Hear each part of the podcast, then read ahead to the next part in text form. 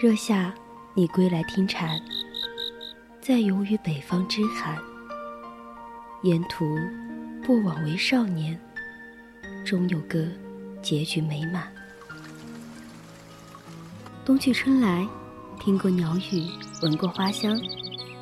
我希望把所有美好的事物纯真的走完，把疲乏往期装进朴质的长街。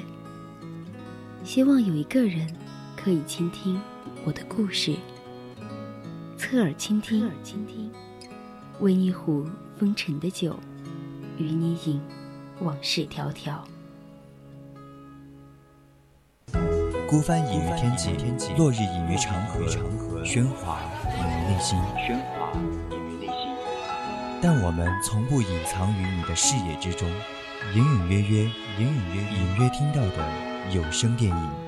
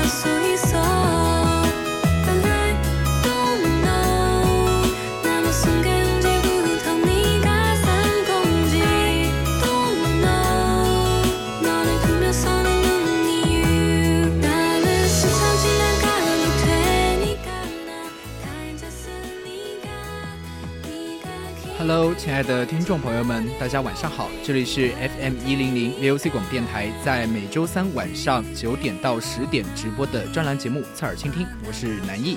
大家好，我是淼淼，欢迎大家在今天的晚上来到我们的隐隐约约。今天的 VOC 广播电台也是按约来到了大家的身边。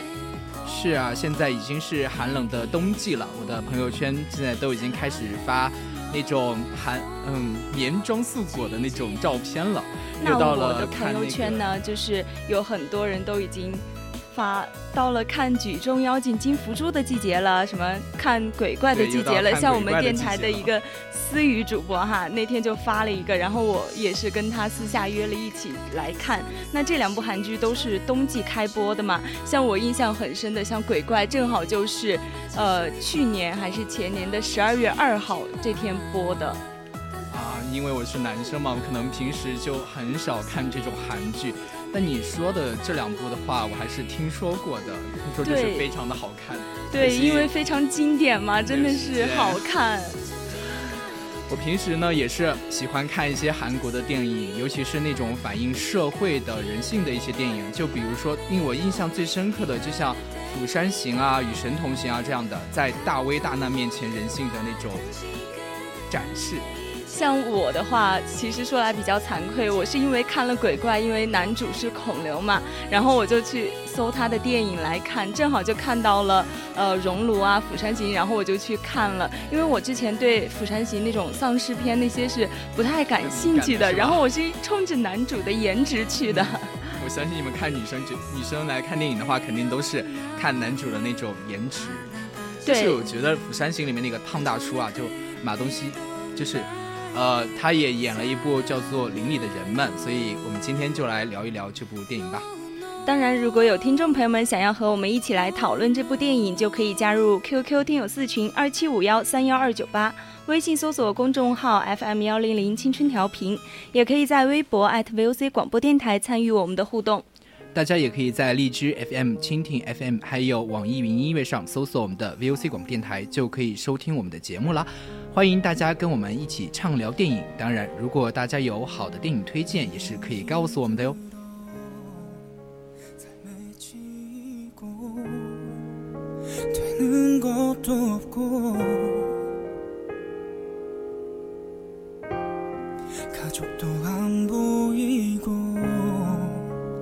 언제부턴가 나도 중요하지 않고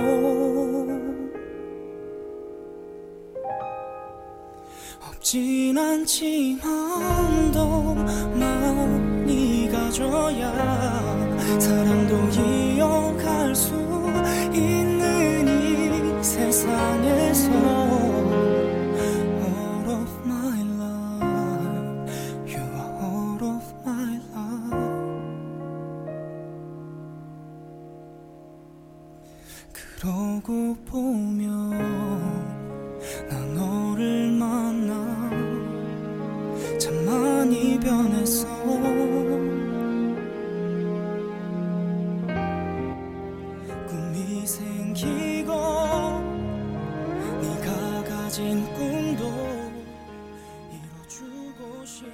嗯，马正马东锡呢饰演的男主呢，名字叫做基哲，是一位初来乍到的体育老师。在尝试融入新的一个环境时，记者发觉这个小镇给人一种特别怪异的感觉，就是学生也不好好上学，老师也不好好的去上课，警察呢也不好好的去办案，倒是一些政客就。那种特别的钻研，想要拥有更大的权利，仿佛整个小镇都笼罩在一个特殊的阴霾的状态下，就给我这种观众可能带来了一种嗯，这种特别有悬念的感觉嘛。那些学生就，特别是女生，然后他刚来这个小镇，他就看到一个女生被三个校霸。拦在路上，对，然后穿着短裙那种，然后那个女生特别坚韧，然后看着那三个人，然后说下次再见到你，呃，我还是会打你，然后狠狠地扔上那种石头，然后幸亏男主去就是制止了他们，对，然后。那基哲这个角色其实一出场就表明了他是一个极肉嫉恶如仇、刚正不阿的汉子。我记得他是拿着一个呃奖杯吧，然后就冲进了他们正在一个庆功的一个聚会嘛，然后就说：“难道你想让我们的学生就整天呃只为了这些钱啊、名啊这些去奋斗吗？”奋斗就是不愿意去打假拳，不愿意和那些协会里那些趁机敛财的那些老家伙为伍。他还是一种很青春、很阳光的，就是。对，非常正义的一个大叔形象。但往往这种人就很容易被别人排挤，最后呢，只能到乡下去，跑到一所高中去谋求了一个体育老师的职务。就我觉得可能是因为他的一个身材魁梧吧，毕竟马东锡大叔的那个肌肉哈，确实也是对，在《釜山行》中也是有一定的展现的，拳打丧尸。对，在这部电影里呢，他又有拳击冠军的一个名头傍身嘛，那记者就被安排去负责催收学生的学费的活儿。那刚到一个新的工作环境嘛，肯定要尽心尽力的留一些好印象。对，肯定要尽心尽力的工作嘛。于是都有一个但是嘛。对，新到的老师怎么可能不被这些坏学生欺负一下呢？想新官上任三把火，那你也得当个官儿啊。这就一个普普通通的老师，再加上这些学生氛围确实也不咋地哈。对呀，然后我们的记者就是想尽心尽力的去工作，但是就遇到了各种学生的刁难。但是在这些，呃，欠费学生，他想去找那些欠费学生，就去聊一聊，想让他们尽快的把学费交齐。但在交谈的过程中，他就意外发现了有一名女学生秀妍失踪了。但这失踪又是怎么回事呢？但是身边的人对失踪的这个案件就似乎毫不关心，甚至警察都不愿意理，总是找各种理由搪塞。其实我看到，我就想啊，肯定藏着什么秘密，警察都不管。对呀，在韩国这种事儿肯定就是，是吧？被什么财阀啊什么压下来了？因为韩国的财阀我们也知道嘛，就是像什么三星啊巨头那种，对吧？对，就不如肯定不如我们中国的警察在这儿尽心尽力的为人民服务哈。在交谈过程中呢，他发现这个女孩失踪了。然后警察又漠不关心，正义感爆棚的我们的基哲也就加入了去寻找失踪女生的那个行列当中。但随着那个调查的越来越深入啊，但整他就发觉这整个乡村、整个小镇都弥漫着一种特别令人窒息的氛围，就是那种，呃，别人也不管你到处去问，人家也不管，整个到警察局里面去找警察，警察喝着酒醉醺醺的跟你说啊，这个我们会立案的，但实际上他他连案都没有立。就那种，那其实也不是所有人都对这名女学生的失踪毫不关心，唯一失踪伤心的是她的闺蜜幼珍。像我记得她呃电影电影里有一个镜头哈，就是幼珍和呃她的朋友秀妍，她们两个人从小到大，然后就是呃两个女孩在夕阳下，然后玩的特别开心的那种样子，很唯美啊。对，与前期。冠军老师相比，那个影片中的美术老师，颜值就特别的高。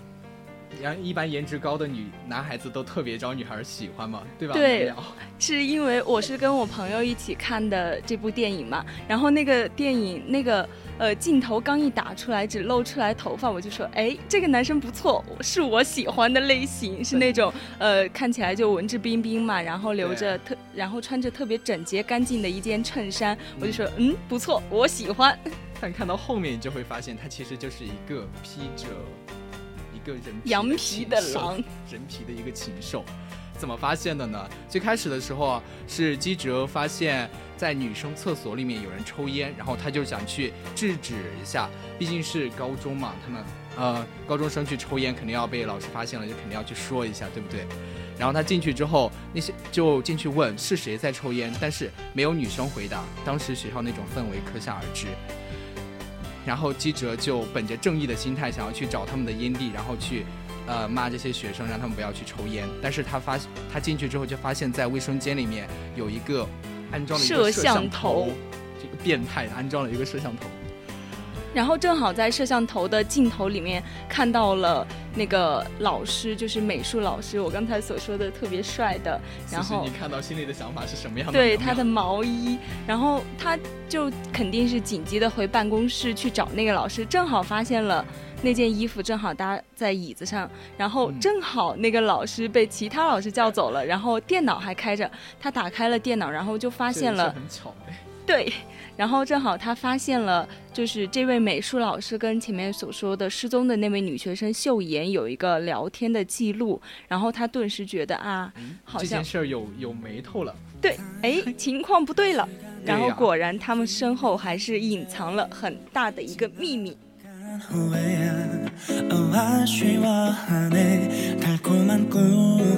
꿈눈 뜨면 선명했다가도 이네. 금세 또 아득해져 사라지네. 랄라. 여기 너와 나 지금 이 순간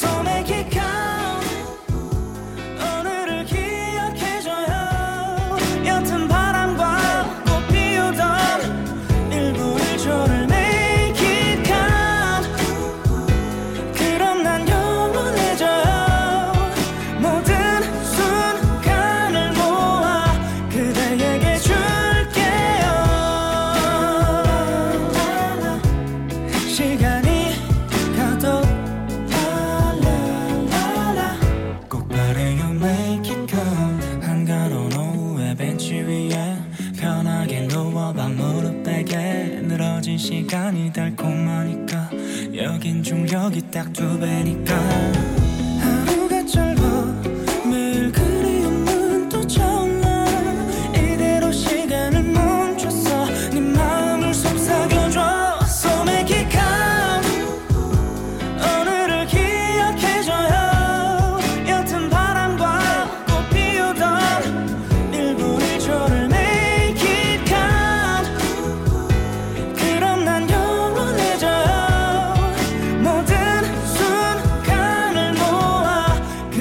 내게 주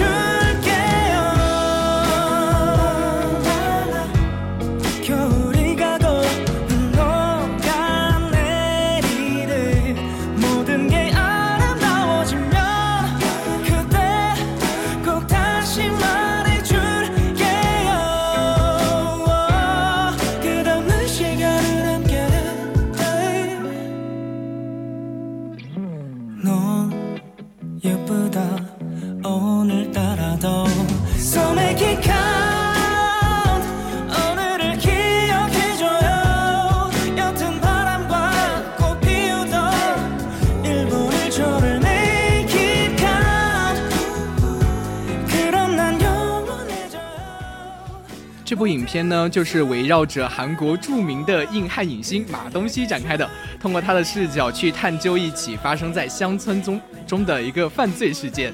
那我觉得这部电影呢，可以说是为马东锡量身定制的一部影片嘛。就它既有犯罪啊、惊悚、动作元素啊，就充分展现了他。演员的个人魅力，就那一身肌肉，真的秀出来。我好想拥有这样一个男朋友，给我安全感，对吧？对啊，女生都很要求安全感。但是你看他们别的那些角色啊，要有颜值的秀颜值，有身材的秀身材。到了马东锡的话，他就只有一身的肌肉，还有他砂锅大的拳头。对，我觉得看他的长相就是那种憨憨的，可以给人安全感的那种老实人的一副长相嘛。对呀，他也是靠着这一身来吸引你们这些。小可爱的，小可爱，谢谢男艺师兄夸我小可爱哈。作为拳击冠军呢，在必要时肯定是要保护一些弱者的，所以不管是不管对手是个些什么货色，只要是坚硬之辈，他肯定都是拳拳到肉，让人拍手叫好。其实那这部《邻里的人们》是二零一八年上映的影片嘛。就我觉得它跟六年前的一部影片，呃，邻居哈颇为相似嘛，都是由一名女学生失踪后引出的一系列的故事。邻居的关注点，它是呃放在了一个居民的小区，对邻里的人们呢，关注点放在一个小乡村的一个小学校里面。那故事的背景虽然不同呢，但是他们的相同点都是侵害女学生，然后做出一些就是让人特别愤恨的事情。但就是相对于韩国的教育而言。他就是这样的，对他们而言，他们最重要的就是学习、高考，然后将来才会才能有一个好的一个生活。所以在那些地方，教育方面，老师的一些权利就更大了。像这种侵害女学生的事儿，就是层出不穷。对，我记得，呃，我之前看过一个。呃，文章吧，就是里面说韩国的街头到处可以见那种什么补习班啊、辅导机构的各种张贴的告示，说是呃，就是去吸引那些想要去首尔学习的那些孩子。对，之前在教育课堂上，我们也是分享了一个案例，他们在。呃，疫情期间本来说的是全球停课嘛，我们这边都是全球停课，但是在韩国那边补习班照常上课，还有一些学生都是直接到学校里面去自愿补习，可想而知他们的教育是有多么的。对，我觉得应该可能也是因为他们的竞争是比较激烈的。对呀。但在这部电影里面，也是有一个比较熟悉的面孔，那就是张光。他出演了《熔炉》里面的变态校长，在这里面也是继续变扮演一个变态的身份。看过《熔炉》的听众朋友们，应该会对张光有比较深刻的印象。同时，在这里他的表现也没有让大家失望哦。就是他扮演的这个。乡村学校的理事长呢，他通过学校来敛财，但是呢，他又不满足于钱财，还想着啊，我要当官，在政坛混出一点起色。他就通过呃收到的学费啊什么，去巴结上层，努力竞选一个小小的一个乡长的一个角色。对，这个理事长经营的学校，他关注的点只有学生有没有交学费，可以从那个呃让马马东锡去抄。收那些学生的学费就可以看出来这一点，热衷于寻找像这种马马东锡这种魁梧的学生，然后去让他去讨债。对他好像对那种教学质质量啊都毫不重要，然后老师们对学生也是不关心的。像马东锡知道了，呃，那个。女生叫秀妍的女生失踪之后，去问其他老师，其他老师甚至让他嗯不要管。他说离家出走，对他说这里的孩子离家出走多么正常一件事儿，去找他干嘛，对吧？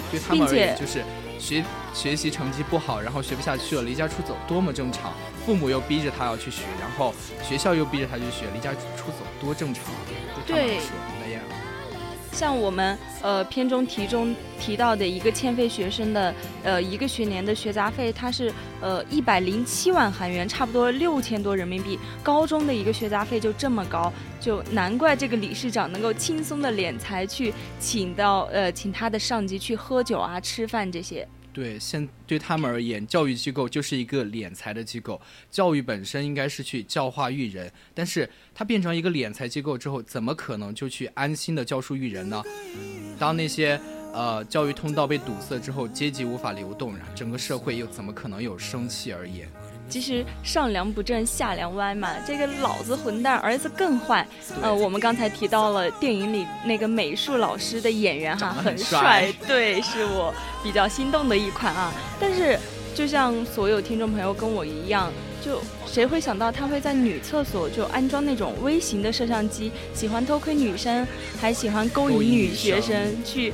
接受他们的表白，像我记得很清楚，有一个女生特别羞涩的拿了一袋面包啊，还是什么，然后去送给他。对，我，然后那个男生就嗯，表面很淡定的收下了，然后等女生羞涩的跑出去之后，然后他嘴角微微一笑，哎，我又勾引了一个女生。对啊，小女生太好骗了。女生在呃接受了马东锡的帮助之后，对马东锡说，哎，这个人怎么这么丑？然后就是那种。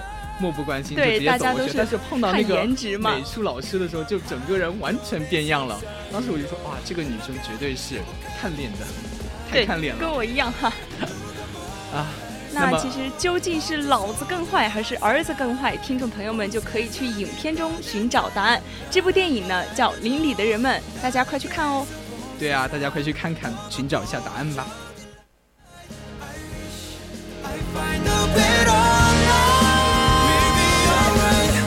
나도 그런 적 있었단다. 방황이란 차가운 바람.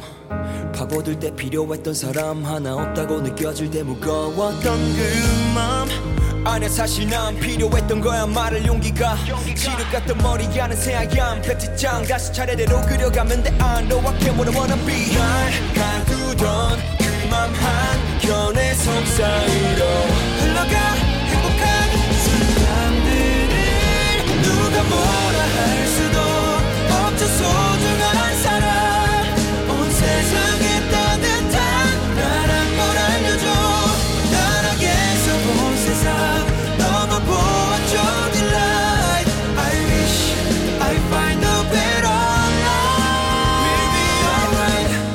어둠이 앞을 가릴 때, 와, 저 앞에 빛이 보이네. 나 자신을 잃어버릴 때, 사실 저라고 느껴질 때 너는 혼자가 아니야. You wish you find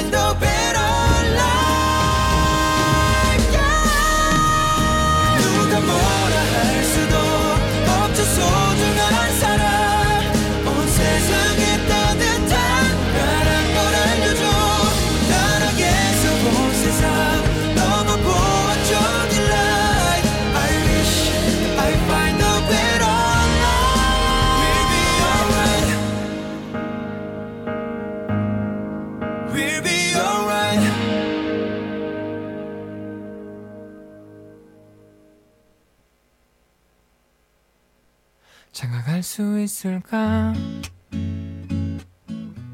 장가갈 수 있을까 那么，影片的最后，电影中所谓的坏人抓到了吗？权力系统暂时肃清了，是暂时的，周而复始，这种腐败和罪恶还是会继续的。马东锡不在这里了，那么他会在别的地方看到。那最后呢？马东锡依然也是逃避不了离开的结局。他是影片中最有正义感的人，唯一清醒的人。但是不会被铭记，被记功的依然还是上层的人们，像那些警察、政客，死去的那些女学生呢，就很快也会被人遗忘。那么邻里的人们，其实人事更替，周围的人最终都会适应那种行事态度，活在这种淫威下，并视其为理所当然，所以没有办法，只能这样，只有逃避为借口，因为人没有了勇气反抗，就再也没有那种。生活的希望，对对，没有人愿意，呃，在那种邪恶啊、黑暗面前出头。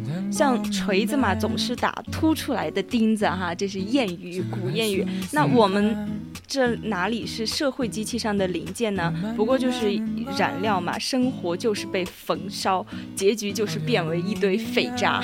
于是到了最后，罪恶依旧会再次出现，但邻里的人们只会永远保持这种逆来顺受的态度，俯身于制度之下。可怕的不是他们，而是上面的人们，而是我们邻里的人们。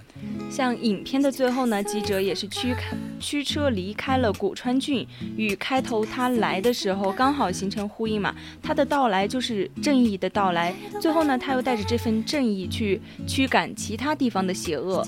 就像我们所说的，正义或许会迟到，但但是永远不会缺席。